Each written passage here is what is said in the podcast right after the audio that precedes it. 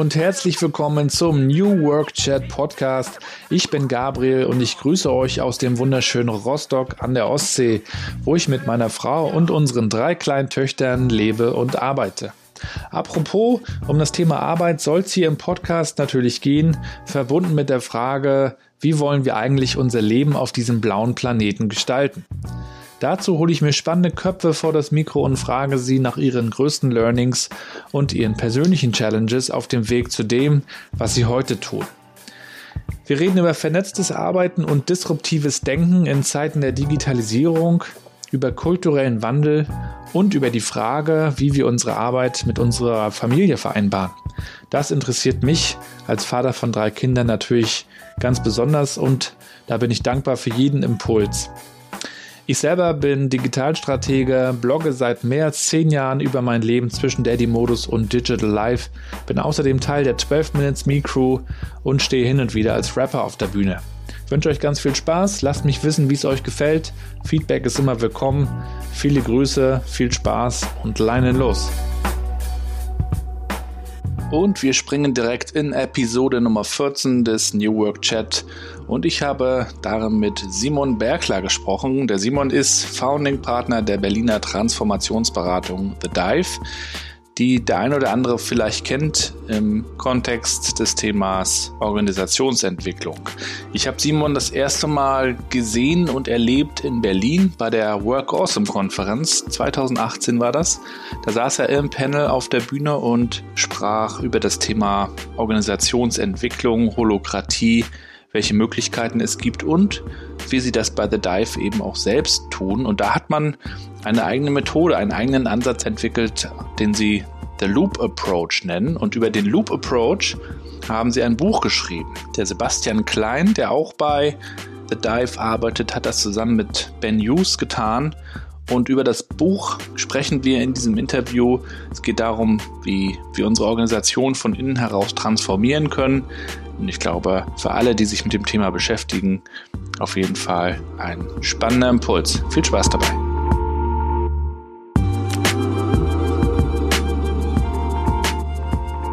So, New Work Chat, die neue Episode ist da mit Simon in Berlin von The Dive. Viele Grüße aus Rostock. Schön, dass du dabei bist.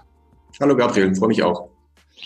Simon, ähm, ich habe euer Buch gerade gelesen, uh, The Loop Approach, äh, habe es gestern gerade beendet. Ähm, darüber würde ich mich gerne mit dir unterhalten, aber auch über das, was ihr tut bei The Dive, über das, was du persönlich auch tust. Ähm, ihr seid ja eine, eine Transformationsberatung. Ist das, mhm. ist das so das, was ihr, wie ihr das nennen würdet? Ja, also ein Teil von uns ist eine Beratung, genau. The Dive äh, ist ja in verschiedenen Feldern tätig, ähm, die alle mit, der, mit dem Thema Transformation von Arbeit und Transformation von Wirtschaft zu tun haben. Mhm. Also das ist das, was uns umtreibt. Wie können wir eine lebensdienlichere Wirtschaft gestalten? Mhm. Und unter dem Purpose haben wir eine ganze Reihe von Aktivitäten, äh, die wir ausüben. Und eine davon ist Beratung oder Begleitung. Daneben äh, machen wir aber auch ein bisschen Ausbildung und Training. Äh, wir bauen Räume, also Workspace Design gehört dazu wir produzieren Content, wie zum Beispiel das Buch, was du gerade gelesen hast. Genau. Ähm, insofern, ja, aber wir machen auch Beratung, genau. Da, da können wir gerne nochmal reingehen, aber bevor wir das tun, würde ich dich einmal bitten, dich mal vorzustellen für die Leute, die dich noch nicht kennen. Ja, gerne. Ich bin äh, Simon, bin einer der Gründer von The Dive, ähm, bin vom Hintergrund her Kommunikationswissenschaftler und habe eher in dem Bereich auch so die die erste, das erste Kapitel meines beruflichen Daseins verbracht, also eine Agentur mit aufgebaut im Bereich Marken- und Kommunikationsstrategie. Und habe mich dann auf dem Weg eigentlich immer stärker für diese Fragen von, welche Wirtschaft produzieren wir eigentlich gerade mit dem, was wir tun und welche Wirtschaft brauchen wir eigentlich, damit das die nächsten 5, 10, 30, 100 Jahre noch gut weitergeht, äh, beschäftigt. Ja. Und ähm, genau, und habe dann angefangen, mich im Bereich Organisationsentwicklung weiterzubilden, systemisch und integral und auf dem Wege dann die Menschen kennengelernt, mit denen ich 2015 The Dive gegründet habe. Also wir haben zu viert gegründet, also jetzt vor viereinhalb Jahren kann man sagen. Und ähm, das hat sich seitdem auf eine schön emergente Art und Weise weiterentwickelt. Und ähm, ja, was uns gut gefällt, ist, dass wir bei The Dive schon auch, sagen wir mal, ein Prototyp für so eine Organisation neueren Typs sind. Und dass wenn du mich als, als Gründer fragen würdest, war das auch eine meiner wichtigsten Motivationen, in der Gründung weil wenn man glaubt, dass Wirtschaft sich weiterentwickeln sollte oder transformieren sollte, dann kann man halt ganz langsam auf die Wirtschaft zeigen und sagen, hier, du transformier dich mal. Mhm. Oder man zeigt halt mal liebevoll auf sich selbst äh, und fragt sich, was man eigentlich selbst darin äh, im Sinne von vorangehen, Dinge anders machen, Fragen stellen und so weiter mal tun kann. Und, und das versuchen wir hier bei The Dive schon einigermaßen ernst zu nehmen. Also angefangen bei unserem eigenen Betriebssystem über solche Themen wie Vergütung bis hin zu solchen Themen wie Eigentum, äh, da jetzt gut drauf zu schauen, bis hin zu sowas wie Geschäftsmodell, ähm, also wie kann man das gut ausbalancieren, da gut drauf zu schauen, wie sieht eigentlich eine Organisation aus, die in der heutigen Zeit einen hilfreichen Beitrag zu einer gesellschaftlichen Entwicklung äh, liefert. Da habt ihr euch im, im Vorhinein ja mit Sicherheit mit, mit verschiedenen Unternehmen auch beschäftigt, die, die experimentieren, äh, die vielleicht auch sich mit Holokratie und, und anderen Modellen beschäftigen. Wie habt ihr da euren, euren Weg gefunden und wie, wie war auch so der Prozess, in dem ihr dann euer eigenes Modell designt habt? Mhm. Manchmal schmerzhaft und chaotisch, ähm, manchmal sehr bunt, ähm, manchmal auch ein bisschen zäh. Also das war kein linearer Prozess, sondern es ist schon so, dass ähm, wir, glaube ich, ein ganz gutes Gespür, als wir angefangen haben, für die Richtung hatten, um die es uns geht. So in der Frage von, was wäre ein gutes Organisationsmodell, was responsiver ist, was mit der Komplexität des Lebens einfach auf eine kompetente Art und Weise umgehen kann. Und solche Fragen wie sieht eine Organisation aus, in der eine gute Begegnungsqualität herrscht, wo Menschen sich auf eine gute Art und Weise miteinander verbinden, ihre Potenziale entfalten können. Das waren schon so Themen, die uns wichtig waren. Und in der Frage von, ja, das hört sich ja alles schön an, aber wie macht man das, das denn? Glaube ich, da ähm, hängt natürlich dann so ein bisschen die, die Latte. Und ähm, da haben wir Glück gehabt, würde ich sagen, dass wir viele Menschen auf dem Weg getroffen haben, die immer so ein bisschen mehr wussten als wir selbst. Ähm, und einfach Inspirationen aus ganz vielen verschiedenen Ecken mit reingebracht haben. Ob das jetzt äh, holakratisches Arbeiten ist, soziokratisches Arbeiten ist, ähm, agile Frameworks sind, äh, Mindfulness und innere Entwicklung betraf und so weiter und so fort. Und das sind Themen, mit denen wir immer auch viel, auch, auch in der Gründerkonstellation eine hohe Affinität hatten, aber sicherlich auch jeder in bestimmten Feldern auch sicherlich eine Expertise oder vielleicht so eine Art ähm, Expertenstatus hatte, aber es gab sicherlich auch Menschen, die da einfach noch mehr wussten. Und das, das hat sich gut gefügt in diesem Zusammentragen. Mhm. Äh, und daraus ist dann eigentlich auch diese Abmischung entstanden, ähm, die wir jetzt in diesem Loop-Approach gegossen haben, wozu das Buch erschienen ist. Mhm. Was einfach ein Best-of ist. Also das, wir haben ganz, ganz viele Methoden damit reingedacht, die jetzt ähm, vielen Hörern sicherlich auch bekannt sind. Das ist in dem Sinne ein sehr agnostisches Framework. Also wir sind da nicht modelldogmatisch, sondern haben einfach geschaut, was taugt uns am besten und wie können wir das zu unserem eigenen Betriebssystem machen oder wie können wir auch einen Prozess beschreiben, äh, der eine gute Orientierung gibt, wie man von älteren Organisationsmodellen zu einem neueren Organisationsmodell kommt.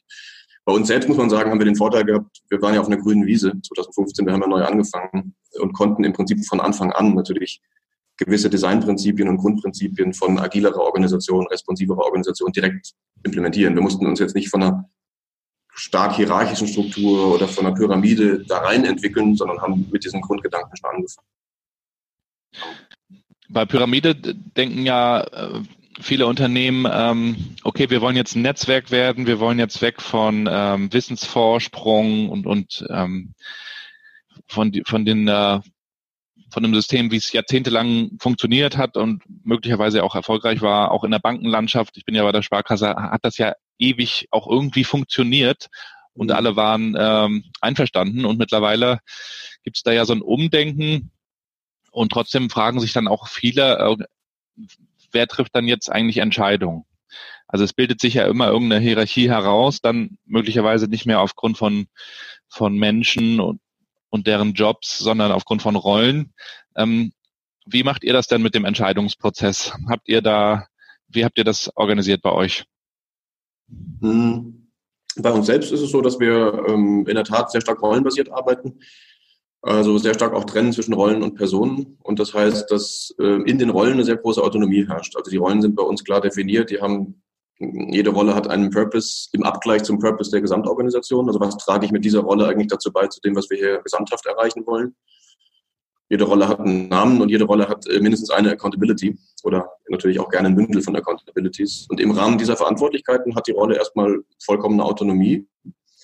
Äh, was dann natürlich passieren kann, ist, dass Spannungen entstehen, äh, weil andere Kreise andere Interessen haben, weil andere Rollen andere Interessen haben. Und dann ist eher für uns die Frage, wie sieht der Prozess aus, um solche Spannungen überhaupt erstmal zu realisieren und dann auch zu integrieren in die Organisation.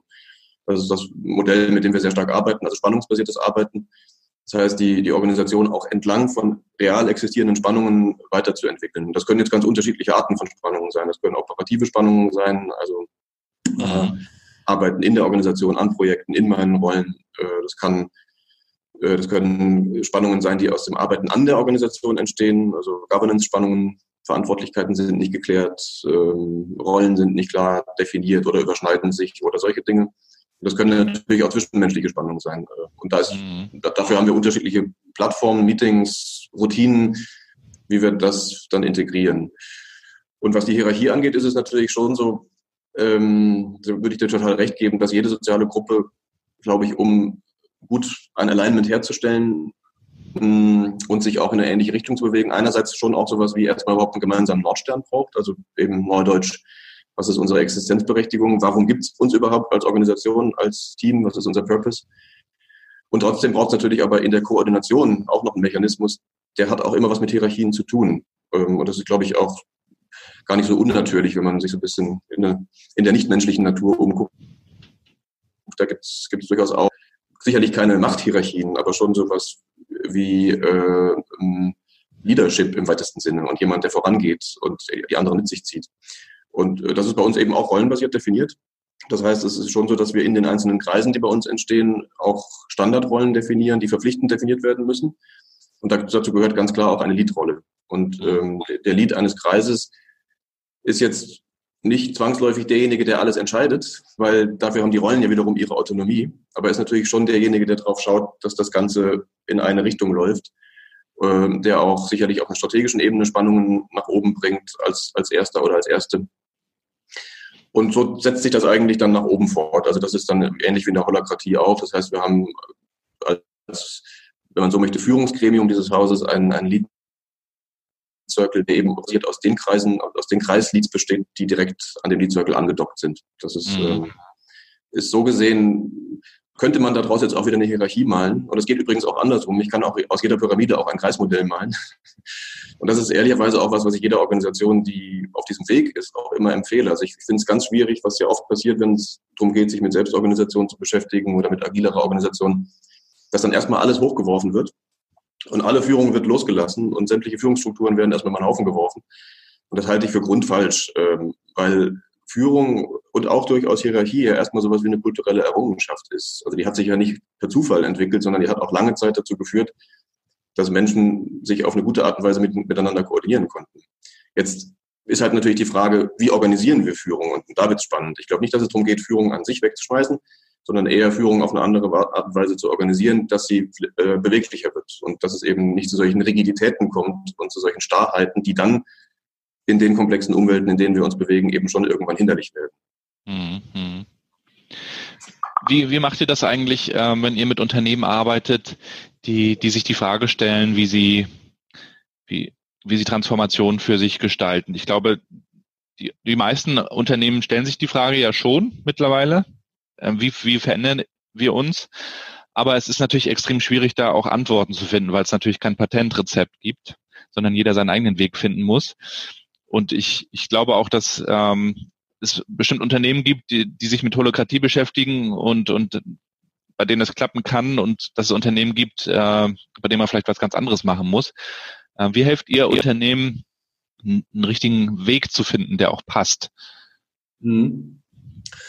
Ja, ich würde einmal kurz das Feld noch mal ein bisschen größer aufspannen, um dann auf die Frage zu antworten, weil die Frage finde ich erstmal, welche Art von Transformation meinen wir denn? Und was meinen ja. wir denn, wenn wir Transformation sagen? Und das finde ja. ich, äh, sollte man sich erstmal klar machen, worüber man da redet. Und das meinen manche digitale Transformation und manche meinen agile Transformation und manche meinen nachhaltig, nachhaltige Transformation und so weiter. Und ich glaube, das ist wichtig, sich da nochmal gut zu verorten, damit man über das Gleiche spricht. Und wenn wir auf, auf Organisationen gucken, in der Frage von, was brauchen eigentlich jetzt so neuere Organisationen im Vergleich zu älteren Organisationen, dann unterscheiden wir ganz gerne so drei verschiedene Ecken. Und zwei davon sind sehr gut sichtbar und anfassbar. Das ist einerseits das Thema neue Organisationsmodelle tatsächlich, also stärkere Komplexitätskompetenz, stärkere Responsivität, andere Organisation von Führung, all die Themen, bei denen wir gerade schon so ein bisschen waren.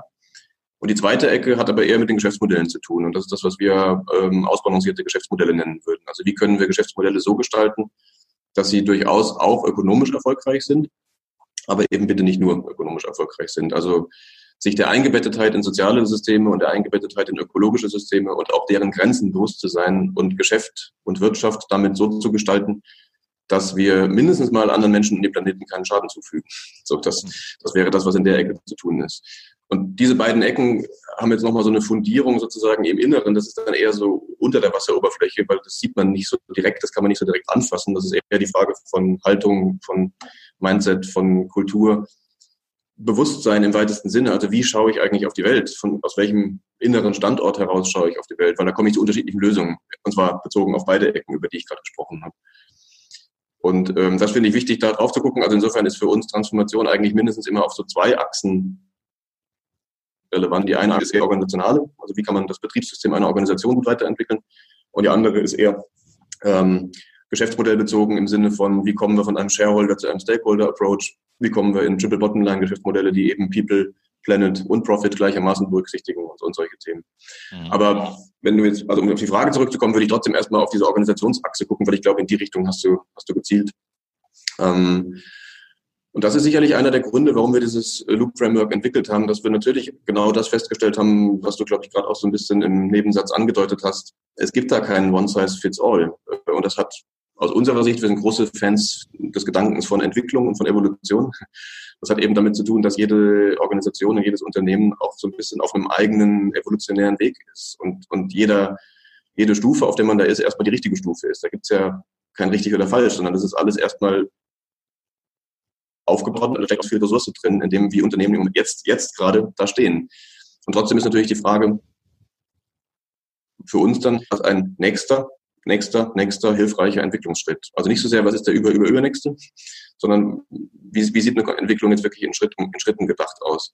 Mhm. Das führt auch zu der Idee zu sagen, wir denken nicht so stark in Blaupausen und in Zielbildern, sondern eher in der Frage von, wie kann man im Prozess, im Entwicklungsprozess als solchen Orientierung schaffen. Ja. Also das Ziel kann ich dir nicht, kann ich dir nicht sagen. Das ist für jede Organisation anders. Und ob das nachher ein Kreismodell ist oder ein Netzwerkmodell ist oder ein I don't know, Tribe-Modell oder ein Squad-Modell oder was auch immer da so umkreucht in der Zeit ist. Das ähm, muss die Organisation dann für sich selbst rausfinden. Was man aber tun kann, ist eine Struktur zu schaffen im Prozess, im Sinne von, geh bitte, geht, geht bitte erstmal den Schritt, dann geht er den Schritt, dann geht er den Schritt. Und das führt zu einer Art von Reifegradsteigerung, wenn man das macht. Sowohl individuelle Reifegrade, die man da steigert, als auch teambezogene, organisationsbezogene Reifegrade. Und dann komme ich natürlich schon irgendwann auf den Weg, auf die Idee, mich anders zu organisieren, aber nicht, weil irgendein Modell mir das vorgibt, sondern eher, weil es ein Ergebnis dieses Prozesses ist. Und ich habe viele Organisationen von innen leider gesehen in den letzten Monaten und Jahren, die irgendwas jetzt versuchen bei sich zu implementieren, weil es halt mal hip klang oder klingt und dann springen alle auf, keine Ahnung, das Spotify-Modell ähm, mhm. oder auch Holacracy, wenn man es falsch versteht, weil das ist leider auch missverständlich, weil man dann glaubt, jetzt muss ich sofort alles in Kreisen und in Rollen organisieren und Führung gibt's nicht mehr und sowas, was ich gerade schon mal sagte. Und das ist aus meiner Sicht nicht hilfreich. Da entsteht große, große Orientierungslosigkeit, weil so Entwicklung nicht funktioniert. Es ist nicht so, dass man vom stabilen Zustand A in einen stabilen Zustand B geht, sondern dazwischen gibt es eine Instabilität und die muss gut kuratiert werden, die, die muss gut äh, gehalten werden sozusagen in, in, in einem Prozess. Mhm. Und so helfen wir tatsächlich unseren Kunden dabei. Also wenn wir jetzt mit Loop arbeiten, dann ist das so, dass wir ähm, all das, von dem wir glauben, worauf man mal gucken sollte, um diese Reifegrade zu steigern. Äh, das sind sieben verschiedene Dimensionen, die haben wir in so drei Module gepackt, äh, damit es ein bisschen Orientierung gibt. Ähm, und das hilft uns, Komplexität ein Stück weit zu, zu reduzieren oder, oder zu machen, sagen wir mal so. Und das heißt, dass wir dann mit den Teams, mit denen wir arbeiten, auf diese Reise gehen und diese verschiedenen Inhalte modulhaft abarbeiten. Also wir machen ganz konkret gesprochen ähm, heißen die Module Klarheit, Ergebnisse und Evolution. Das heißt, wir machen zwei Tage zu dem Thema, zum Thema Klarheit. Und dann ist so ein bisschen Einwirk- und Verdauungszeit dazwischen, vier bis sechs Wochen. Dann machen wir zwei Tage zum Thema Ergebnisse, wieder so vier bis sechs Wochen dazwischen und dann zwei Tage zum Thema Evolution. Das ist eigentlich wie so eine Art angewandter Teamentwicklungsprozess, in dem sowohl auf einer strukturellen Ebene und auf einer Handwerksebene viel passiert. Also die kriegen einfach dann auch neues Handwerkszeug, was sie vielleicht vorher noch nicht kannten. Mhm aber auf einer Ebene einiges passiert. Also wo eben in der Frage von, in welcher Beziehung sind die Teams eigentlich unterwegs und wie sind die miteinander verbunden, wo da auch einfach Veränderungen zu beobachten sind. Mhm. Genau, ihr beschreibt das ja in, in, dem Buch auch sehr schön. Ähm, ihr habt sogar eine Workshop-Agenda mit reingegeben. Also wenn man will, kann man sich da richtig äh, ans Zeug legen, in Zeug legen. Und ähm, ihr, ihr führt auch eine Menge Quellen an, die ihr bei der Erarbeitung des Loop Approaches genutzt habt. Ähm, zum Beispiel Getting Things Done. Das habe ich auch gehört, also nicht gelesen, gehört in dem Fall. Und also die Frage, wie, wie bin ich persönlich effektiv? Und dann habt ihr ja auch sehr schön beschrieben, wie, wie ist man eigentlich als Team effektiv? Was hältst du mhm. eigentlich von dieser ganzen ähm, Debatte um Homeoffice und virtuelles Arbeiten? Ich persönlich glaube ja, dass es dass ein Mix gut ist. Also ich glaube nicht, dass, dass es für Teams gut ist, wenn jeder woanders sitzt, sondern ich glaube schon, dass, dass man auch physisch an einem Ort, vielleicht nicht die ganze Zeit, aber mindestens ein Teil der Zeit sein muss. Also daher so die Frage, was glaubst du, was, was macht Teams effektiv und was machen vielleicht auch eine Menge Teams falsch? Mhm.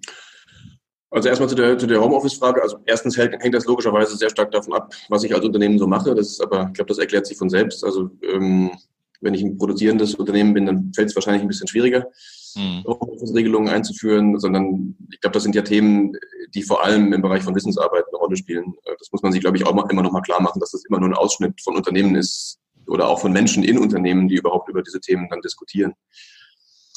Ähm, ich, ich, bin da nicht dogmatisch, ehrlich gesagt, ähm, ob es nicht auch gelingt, Verbindungen in virtuellen Räumen herzustellen. Was ich wichtig finde, ist überhaupt ähm, den Scheinwerfer darauf zu richten, dass es auch Räume braucht, in denen Verbindung stattfindet. Also wir arbeiten in diesem Modul Teameffektivität, von dem du gerade gesprochen hast, sehr viel mit der Idee der sogenannten Four Spaces. Ähm, das heißt, wir unterscheiden sozusagen verschiedene Räume, die für Teams in ihrer Entwicklung wichtig sind, wo man, wo man hingucken sollte und wo man idealerweise auch verschiedene Plattformen und Meeting-Routinen installieren sollte. Also der operative Space wäre das einmal, wo es einfach um Synchronisation der Teams untereinander geht, also oder der Rollen untereinander. Wie, wie, wie, können, wie kann ich in meinen Rollen sicherstellen, dass ich arbeitsfähig bin? Was, welche Informationen brauche ich von anderen? Welche Informationen möchte ich anderen geben? Solche Themen. Mhm. Dann gibt es eben diesen Governance Space, das ist eben nicht das Arbeiten in, sondern eher an der Organisation. Also da werden diese ganzen Fragen von, sind die Rollen noch gut aufgeräumt, sind die Verantwortlichkeiten gut geklärt, die werden da miteinander besprochen. Und dann gibt's, das wäre das dritte, deswegen erzähle ich es gerade nochmal, dann gibt's eben diesen Tribe Space, von dem wir auch sagen, guckt da hin und schaut, dass ihr euch Räume baut, wo es einfach auch um Verbindung untereinander geht, um Vernetzung untereinander, auch um so einen informelleren Wissensaustausch und auch um Feedbackmöglichkeiten natürlich. Also das, das sind alles Themen, die, die dort stattfinden würden. Und der vierte Raum wäre, wäre sozusagen der Individual Space, also der Raum mit mir selbst. Weil manchmal ist es ja auch so, dass in mir selbst einfach eine Unaufgeräumtheit ist oder eine Unsortiertheit. Ähm, und schlimmstenfalls projiziere ich dann so diese eigene Unsortiertheit aufs Team oder auf die Organisation und sorge dafür Unordnung. Also die losen Enden, ne? Sagt ja der David Allen ja. auch immer so schön. Also es hat was mit, mit, dem, mit dem Thema zu tun, lose Enden. Es hat aber sicherlich auch auf einer etwas tieferen Ebene so mit der Frage von, wie gut sehe ich mich eigentlich selbst, also Selbstreflexion, ähm, so was ist mir im Leben wichtig, was sind gerade meine Bedürfnisse und wie kann ich die gut erreichen im Rahmen meiner Teamkonstellation. Solche Themen spielen da eine Rolle. Und also zurück zu dem Drive Space. Ich finde, ähm, es ist erstmal wichtig, dass Teams da gut hingucken und sagen, wo haben wir eigentlich Platz, jenseits von operativen Kram, den wir miteinander besprechen, jenseits von solchen Governance-Themen, die wir miteinander besprechen, wo haben wir Platz, uns miteinander gut zu vernetzen und gut zu verbinden, in den Austausch zu gehen, vielleicht sogar Feedback äh, Formate miteinander zu machen. Und ob das jetzt wiederum nur physisch passieren kann oder nur virtuell passieren kann, da bin ich mir nicht so ganz, also da habe ich keine abschließende Antwort drauf. Ich glaube, da muss jedes Team für sich rausfinden, wie das funktioniert. Ich kenne Teams aus Organisationen, die einfach hochvirtuell arbeiten, die sich teilweise noch nie in ihrem Leben gesehen haben äh, und die trotzdem aus meiner Sicht eine erstaunliche äh, Kohäsion schaffen. Also einfach über tatsächlich bestimmte Formate, die komplett virtuell ablaufen. Und, ähm, ich habe neulich mit einer Freundin darüber diskutiert, das fand ich ganz interessant, ähm, die einen 15-, 16-jährigen Sohn hat und bei dem festgestellt hat, dass so der, der, der Übertrag von sozusagen der Verbindung in der realen Welt zur Verbindung in der virtuellen Welt viel leichter gelingt. Also der trifft sich mit seinen Kumpels und dann auch noch im realen Leben und die machen da irgendwas zusammen, dann gehen die alle nach Hause und ähm, loggen sich bei Minecraft ein und bauen irgendwas zusammen. Mhm und sehen sich nicht, also sehen sich vielleicht noch über, über Video, aber äh, sind nicht mehr direkt beieinander. Und haben aber äh, aus, aus deren Erfahrung, also ich habe auch mit ihm dann ein bisschen drüber gesprochen, dann äh, aus deren Erfahrung ist da gar kein großer Unterschied mehr feststellbar. Das fand ich total interessant, weil es wirklich auch eine Generationenfrage sein könnte, wie ja. stark man gewöhnt ist, eben in solchen Settings, wie wir hier gerade miteinander plaudern, trotzdem eine Art von Verbindung miteinander aufzubauen und zu spüren. Mhm. Also das, das kann, kann glaube ich, schon funktionieren. Mhm. Und zu der zweiten Frage, was machen Sie falsch, also was ich gerade geschildert habe, was heißt, was machen Sie falsch? Aber es ist einfach, glaube ich, ganz hilfreich, ähm, gerade angesichts dieser ständig steigenden Komplexität außenrum und der immer länger werdenden To-Do-Listen und so weiter und so fort, ähm, so ein paar Prinzipien einzuführen, die uns beim Aufräumen helfen und Orientierung schaffen. Und dazu gehört für mich zum Beispiel eben dieses Four Spaces Modell. Also das hilft mir persönlich sehr, auch in dem, wie wir hier arbeiten. Wir machen das ja auch bei uns, hier sehr nochmal mit klar zu machen, in welcher Rolle bin ich eigentlich gerade in welchem Space unterwegs und um welche Art von Spannungen geht es denn hier eigentlich? Und das mit, mhm. das mal voneinander zu trennen, weil ich glaube, wenn man mal das Thema Meetings zum Beispiel nimmt, das ist ja für viele, viele, viele Teams echt Pain in the Ass und alle sitzen den ganzen Tag nur in Meetings rum und mhm. äh, ich komme gar nicht mehr zum richtigen Arbeiten. Ähm, und das hat auch damit zu tun, dass manchmal zu viele Menschen sich treffen, die sich eigentlich gar nicht treffen müssten. Also weil da Rollen mit am Tisch sitzen, die eigentlich gerade gar nicht gebraucht werden. Und es hat aber sicherlich auch damit zu tun, dass diese Themen ständig miteinander vermischt werden. Und dass äh, da eigentlich Effektivität verloren geht, kann man sagen. Weil einfach jeder zu allem noch was zu sagen hat und dann man vom Operativen in die Governance-Themen springt und wieder zurück und dann kommt das Zwischenmenschliches mit rein. Und das macht es nicht gerade wahnsinnig leicht, angesichts der ohnehin schon steigenden Komplexität einigermaßen gut zu bleiben. Also wir, wir experimentieren auch gerade so ein bisschen bei uns mit ähm, Meeting-Kulturen und haben auch gesagt für uns, dass dass jeder auch selber kritisch hinterfragen soll, ob er was beizutragen hat. Also wenn er eingeladen wird, auch schon und dann auch wirklich absagen kann oder nicht hingehen kann. Oder in, in, innerhalb eines Meetings auch mal sagen kann, äh, sorry Freunde, aber ich habe jetzt nichts mehr beizutragen. Und ich habe das neulich auch mal gemacht. Bin dann mitten im Meeting, habe dann gesagt, äh, ich, also totales Unverständnis, äh, was nach dem Motto, was erlaubt er sich? Ich habe einmal gesagt, also ähm, A, habe ich jetzt noch was anderes zu tun und B, habe ich jetzt wirklich nichts mehr beizutragen und bin dann raus und ich habe dann später von zwei Kollegen gehört, sag mal, was war da los? Kannst du nicht mit einem Meeting rausgehen? Also das muss man natürlich irgendwie auch erstmal lernen und ist natürlich im ersten Moment ein bisschen seltsam, ähm, aber ich sehe es ganz genauso wie du. Die Meetings sind äh, oftmals schlecht vorbereitet in vielen Unternehmen. Es gibt keine Agenda, es gibt keinen, der irgendwie auf die Zeit guckt. Es werden einfach immer Termine für eine Stunde äh, eingestellt, aber manchmal braucht man auch nur eine halbe Stunde oder so. Mhm. Und äh, ich glaube, da kann man sich kann man sich noch ein bisschen was abgucken. Und auch über digitale Kollaboration kann man natürlich einiges lösen äh, und sich da einige Meetings sparen.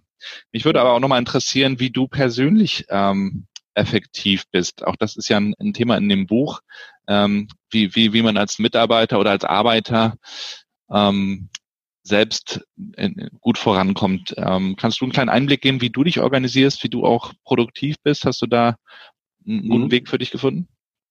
Ja, also da, da gibt es Menschen bei uns hier in der Organisation, die da die viel besseren Ansprechpartner werden, bezogen auf die Frage von, wie konsequent arbeiten die dann auch nach solchen Systemen wie Getting Things Done. Ähm, äh, ich finde das sehr inspirierend. Also das, ich, ich, arbeite auch danach, aber ich bin da ähm, noch weit von der Meisterschaft entfernt.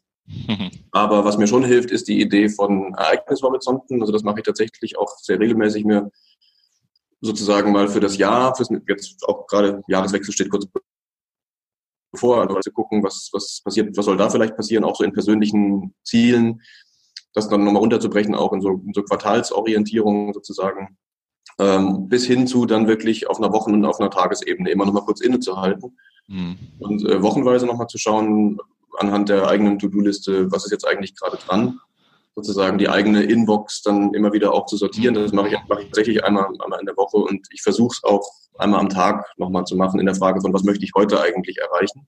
Mhm. Ähm, das heißt, ich bin schon einigermaßen konsequent darin, mir all die To-Dos, die da so rumkreuchen und fleuchen, erstmal in die Inbox reinzuschmeißen.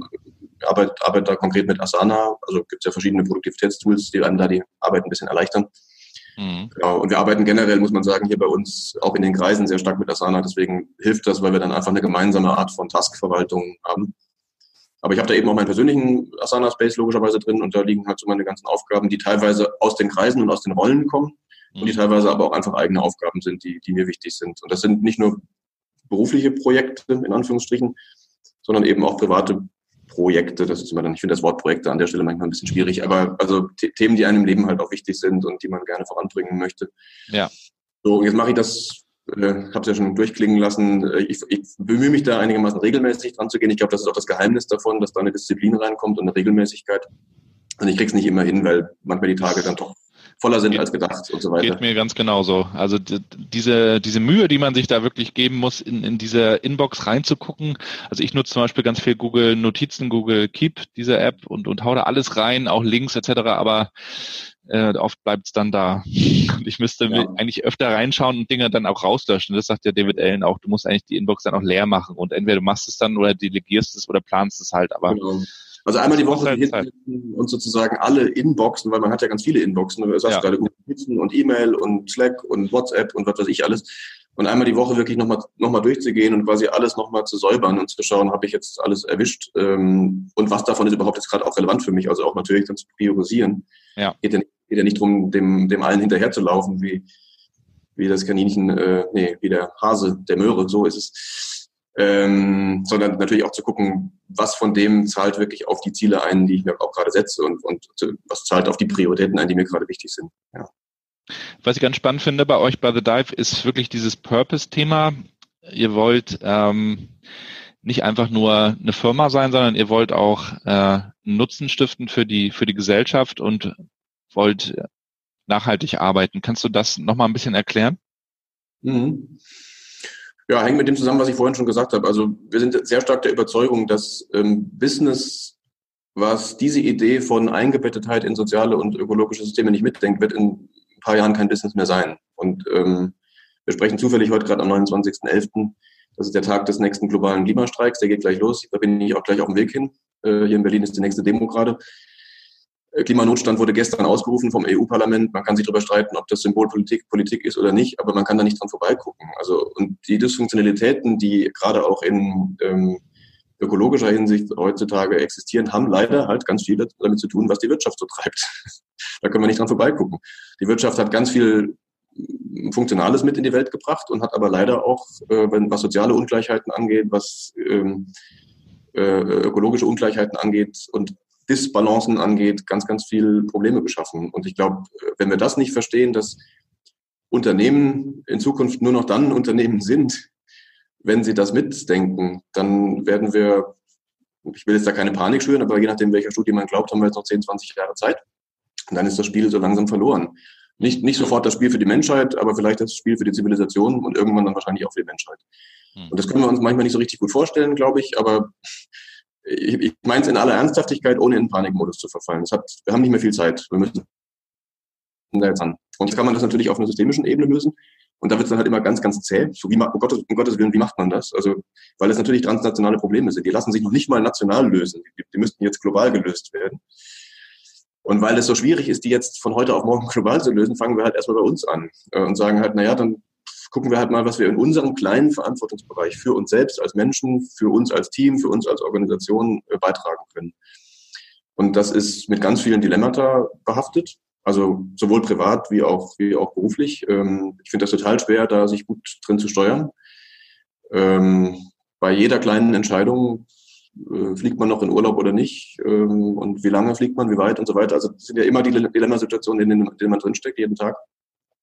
Und wir versuchen halt ein bisschen Guiding Principles hier uns reinzu, reinzulegen, die uns dabei helfen, Entscheidungen leichter zu treffen. Also zum Beispiel fliegen wir nicht mehr innerhalb von Deutschland. So haben wir dieses Jahr umgesetzt, ähm, sehr konsequent. Es gab, glaube ich, nur zwei Ausnahmen, wo es wirklich aus familiären Gründen gar nicht anders ging. Es gibt die Möglichkeit, gibt es immer mal wieder, aber ähm, und jetzt kann man natürlich sagen, ja, was bringt denn das, wenn hier eine, eine Organisation Bedarf nicht mehr fliegt? Äh, klar, mit, der, mit dem Argument kann man natürlich aber alle Anstrengungen aushebeln. Und, und deswegen ist für uns jetzt quasi die Idee von kleinen Schritten erstmal, erstmal wichtig. Ähm, wir sind dieses Jahr B Corp zertifiziert worden. B Corp ist eine Initiative, die kommt ursprünglich mal aus Nordamerika, wo du dich zertifizieren lassen kannst als Unternehmen, ähm, wenn du dich eben nicht nur ökonomisch, sondern auch ökologisch und sozial steuerst.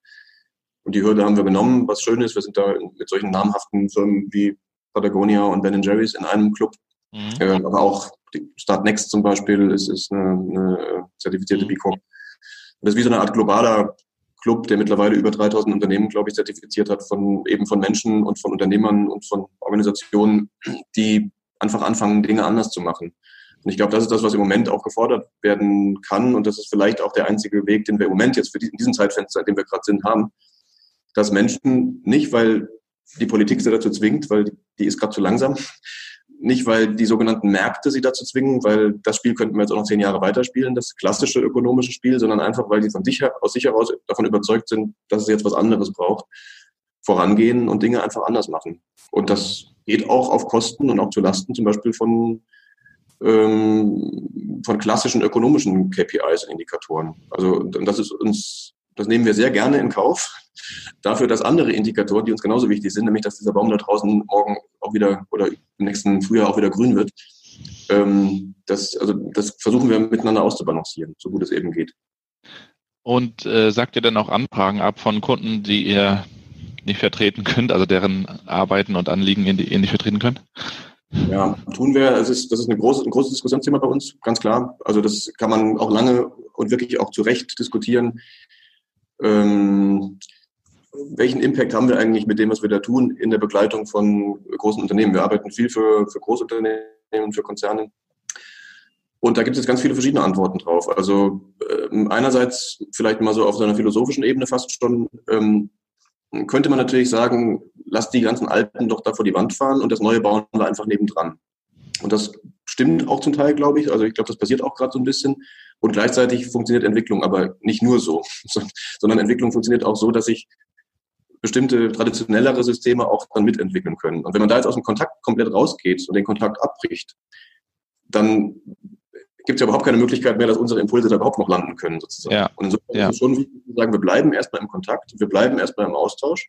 Und dann ist natürlich die Frage, haben wir dann den Impact in diesem Kontakt, von dem wir überzeugt sind, dass es den gerade braucht. Und da gucken ja. wir dann auch gut hin. Das heißt, was wir schon machen, ist ab und zu auch in laufenden Projekten diese Frage nochmal zu stellen und zu sagen, hm, das geht jetzt echt relativ weit an dem vorbei, was wir glauben, was es gerade bräuchte und ziehen uns dann manchmal auch aus Projekten wieder zurück. Also ohne jetzt irgendjemanden im Regen stehen zu lassen, aber einfach da wach zu bleiben sozusagen und gut drauf zu gucken. Und wir sagen auch ähm, einzelne Mandate ähm, im Vorhinein ab. Wir hatten neulich eine Anfrage aus dem Pharmabereich ähm, von dem Unternehmen, das mit Monsanto viel zu tun hat. Und ähm, das haben wir aus dem, aus dem Grunde abgesagt und haben auch also mit, mit Verweis auch auf den Purpose Non-Fit, weil das wirklich in die exakt entgegengesetzte Richtung gehen würde, bezogen hm. auf das, was wir gerade für erstrebenswert halten. Und das führt dann zu Irritationen, und gleichzeitig ist es natürlich ein Diskussionsanlass. Und da ist nie ein Projekt draus geworden. Also das ist, wir haben das dann auch nicht gemacht. Und trotzdem glaube ich, dass auch das quasi ein Impuls oder eine Intervention sein kann, in eine Organisation überhaupt das erstmal reinzugeben. Nein, dafür stehen wir nicht zur Verfügung aus den und den Gründen in der wertschätzenden mhm. Art und Weise, weil daraus ja dann wieder auch eine neue Konversation, eine neue Diskussion entstehen kann. Ja, gerade einen Artikel gelesen in der Zeit über Google. Da gibt es wohl jetzt auch viele Mitarbeiter, die Google verlassen, scheinbar, weil Google gar nicht mehr nach dieser alten Maxime handelt, don't be evil, sondern mittlerweile auch für das Militär arbeitet und äh, ja, so ein bisschen konzernhaft geworden ist eventuell und, und nicht mehr diesen alten Purpose eventuell hat, den, den, der immer ausgegeben wurde und äh, das führt dann dazu, dass, dass da so ein bisschen Unmut sich auch breit macht. Ähm, Finde ich, finde ich auch ein sehr, sehr spannendes Thema. Ihr habt ja auch ein Magazin, in dem ihr diese ganzen Themen besprecht, neue Narrative. Ähm, was habt ihr da eigentlich für ein Ziel mit dem Magazin? Ach du, das, äh, das hat begonnen, äh, ganz ehrlich gesagt, wirklich als Herzensprojekt. Das war, das war nicht so stark verzielt, jedenfalls nicht von Anfang an. Mittlerweile haben wir da ein bisschen mehr ähm, Strategie dahinter gepackt. Aber am Anfang war das einfach aus den Herzen von verschiedenen Menschen hier bei The Dive geboren, die immer Lust hatten, mal eine Publikation zu machen und vor allem Lust, hat, Lust hatten, sich eine Bühne zu bauen, äh, auf der wir ein bisschen pointierter und fokussierter über die Themen sprechen können, die uns gerade wichtig sind. Und dann haben wir wirklich von der Nummer eins über die Nummer zwei dann äh, so gutes Feedback bekommen, dass wir eigentlich nicht mehr aufhören konnten. ähm, und dann mussten wir uns natürlich überlegen, wie lange können wir das eigentlich finanzieren, mhm. die Zeitweise auf der unterwegs sind. Ähm, und dann haben wir gesagt, wir machen das sechs Ausgaben lang auf alle Fälle und dann müssen wir aber bis dahin eine Klarheit haben, ob es hier, hier Menschen gibt, die in, in, in die Verantwortung gehen, das dann wirklich auch weiterzuführen, das ganze Thema. Und da sind wir jetzt gerade mittendrin. Wir haben jetzt gerade in diesem Monat, November 2019, ähm, die neue Narrative ausgegründet. Ja. Ähm, das heißt, es ist jetzt ein eigenes Gefäß und wir nutzen das auch, um die Eigentumsfrage gleich so ein bisschen mit zu testen, weil die neue Narrative wird sich ähm, nach aktuellem Plan als äh, Purpose-Unternehmen gründen, also im Verantwortungseigentum. Das heißt, das Ziel bei dieser unternehmerischen Entität wird sein, dass das Unternehmen sich selbst gehört. Also alle Geldgeber, die jetzt am Anfang mit drin sind, sind Darlehensgeber. Und sobald das Unternehmen die Leistungsfähigkeit hat, die Darlehensgeber wieder auszuzahlen, äh, ist die Idee, dass wirklich die jeweils operativ tätigen Mitarbeiter das Unternehmen ähm, dann auch in ihren Händen halten. Sind da sehr stark im Austausch mit all den Leuten, die da auch gerade drüber nachdenken. Und wir bei The Dive wiederum wollen halt gerne von neuen Narrative jetzt lernen, um zu schauen, wie können wir auch bei uns mit, mit Eigentum nochmal anders umgehen. Mhm. Und ähm, das Ziel dahinter, hinter dieser Ausgründung, also wenn du mich nach Zielen jetzt für das Magazin fragst, ähm, ist nicht nur das Magazin jetzt weiterzuführen, ähm, sondern das Magazin ist eigentlich eher, also neue Narrative ist eher so das Flaggschiffprodukt in Anführungsstrichen.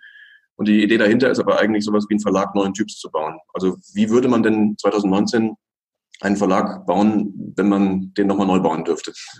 Ja. Und eben nicht so die Altlasten der, der klassischen Verlage im Hintergrund hat. Also, wie sehen digitalere Prozesse aus? Äh, welche Produkte würden daraus entstehen? Und das sind Themen, die uns gerade bewegen. Und das natürlich alles inhaltlich wiederum, was den Content angeht, jetzt nicht bezogen auf irgendeinen Content, sondern eben Content, der zu den Themen beiträgt, über die wir jetzt heute gesprochen haben. Ja, ich kann es auf jeden Fall sehr empfehlen, neue Narrative und auch euer Buch, The Loop Approach. Also an die Zuschauer da draußen, schaut euch das unbedingt mal an. Äh, und auch sehr schön gestaltet übrigens, The Loop Approach, also sehr liebevoll. Visualisiert und sehr verständlich auch runtergebrochen, finde ich. Auch für, für Leute, die vielleicht einen Einstieg suchen in das ganze Thema. Mhm. Ähm, hat mir sehr gut gefallen. Also vielleicht ein, äh, ein schönes Geschenk auch ja, für Weihnachten für den einen oder anderen. Vielen Dank, ja, das freut mich, dass du sagst. Also wir haben ja durchaus auch so eine Open Source Motivation. Das ist einer der wichtigen Gründe, warum wir das Buch geschrieben haben, weil wenn wir merken, dass das, was wir tun, jedenfalls eine gute Wirksamkeit hat, dann möchten wir das auch gerne mehr Menschen zur Verfügung stellen. Das heißt, wir haben im Buch auch wirklich relativ tief in unseren Methodenbaukasten reingucken lassen. Ja. Und das, das ist die Idee. Also nehmt, nehmt es, macht euer eigenes daraus, entwickelt es weiter ähm, und lasst euch dafür inspirieren, wenn es euch inspiriert. Sehr schön. Simon, ich danke dir für das Gespräch. Wir könnten, glaube ich, noch, noch viel, viel mehr reden. Das tun wir, wenn es nach mir geht, gern auch nochmal im echten Leben an der Tasse Kaffee, ähm, wenn ich mal in Berlin bin. Ansonsten danke ich dir erstmal für den Einblick in The Dive, in euren äh, Loop Approach in die Arbeit und äh, wünsche euch natürlich weiterhin viel Erfolg und äh, alles Gute. Ganz lieben Dank für das Gespräch und einen guten Jahresausklang dir. Danke, wünsche ich euch auch, Simon. Danke.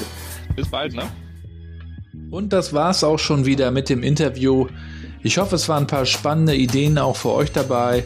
Schreibt mir gerne euer Feedback zur Folge per Mail oder auch als Kommentar auf newworkchat.de oder direkt auf gabrielrad.com. Würde mich auch freuen, wenn ihr das Ganze supportet. Bewertet den Podcast, schreibt Kommentare auf iTunes. Ihr wisst, dass wir dadurch eine Sichtbarkeit bekommen und dass so auch noch mehr Leute davon mitbekommen. Wenn ihr unbedingt mal einen Gast in diesem Podcast hören wollt, auch dann sagt gerne Bescheid. Ich freue mich über Anregungen und freue mich über Empfehlungen aus dem Netzwerk. Insofern viele Grüße aus Rostock in die große weite Welt. Bis zur nächsten Folge und bleibt connected. Ciao.